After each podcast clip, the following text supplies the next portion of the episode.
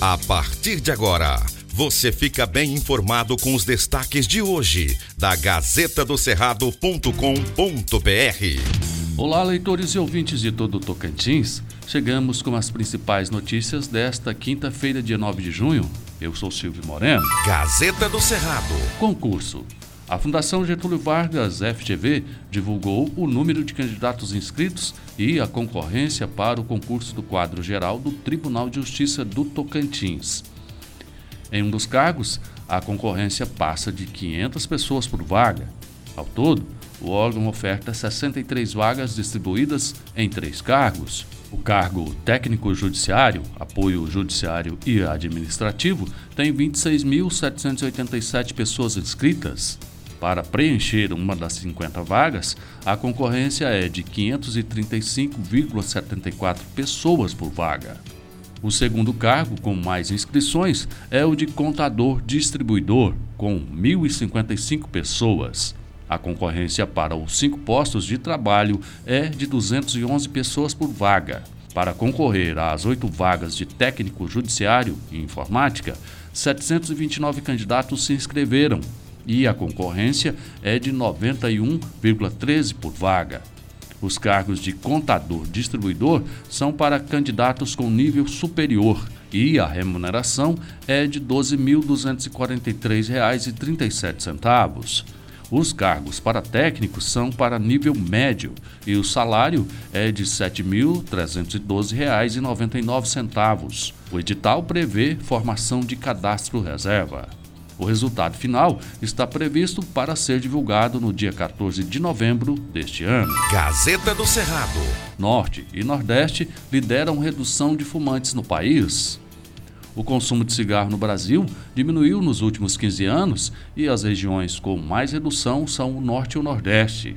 A estimativa do Ministério da Saúde mostra queda desde 2006 Porto Velho, Teresina, Macapá e Maceió são as capitais que lideram o ranking.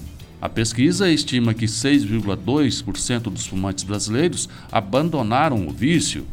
O Norte e o Nordeste lideram a redução com 8,8% e 7,6%, respectivamente, ficando à frente da média nacional. A capital que menos reduziu foi Florianópolis, Santa Catarina, com 2,3%. E aqui lidera o ranking é Porto Velho, Roraima, com 12,6% menos fumantes. O levantamento, realizado em 2020, consultou 27.077 brasileiros de todas as idades. Em Palmas, o índice de redução foi de 8%. Gazeta do Cerrado. Eleições. Muito além de declarações ou de posts em redes sociais, muita coisa acontece nos bastidores da política do Tocantins e em reuniões, ligações e em outras formas de comunicação entre políticos do Estado. Como o cenário está tão morno e sem novidades, a todo momento alimenta-se expectativas de mudanças ou reviravoltas, como desistências ou chegada de mais alguém no páreo. Enquanto isso, na realidade do dia 8 de junho, o que se sente além de declarações e de dúvidas é uma pré-campanha ainda sem cair no gosto de quem verdadeiramente deveria se interessar por ela, a população. Arranjos, acordos, junções, separações, entendimentos, desentendimentos tudo mais que pode acontecer até o dia das convenções não muda algo que já é uma certeza nesta disputa até o momento.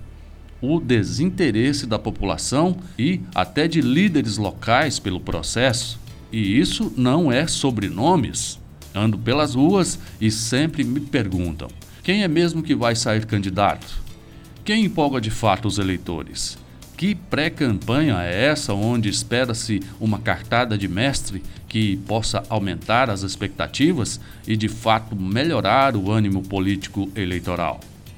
Em meio à necessidade de respostas, outra certeza, a de que, além das vontades políticas, está uma população, 30% dela na pobreza, que espera experiência, maturidade e, acima de tudo, política como um serviço social e não só para grupos rivalizarem e disputarem poder político.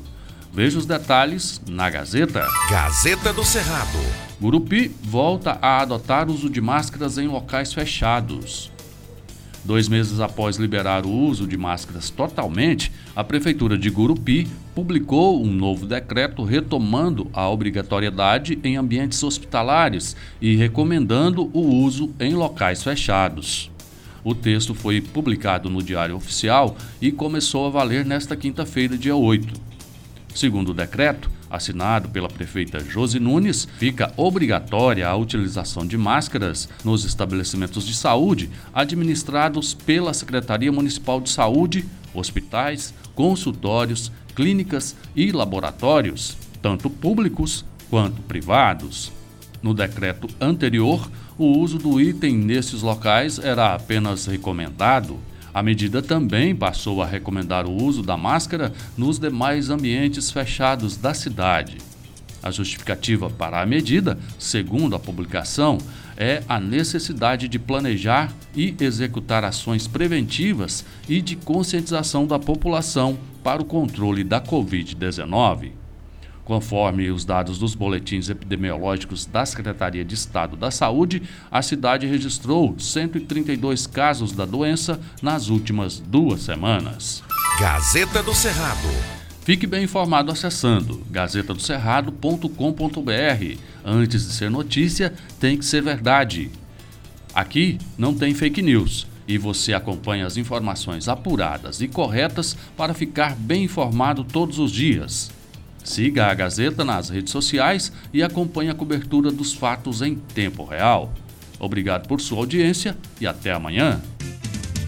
Estas e outras notícias você encontra na gazetadocerrado.com.br e nas redes sociais da Gazeta. Porque antes de ser notícia, tem que ser verdade.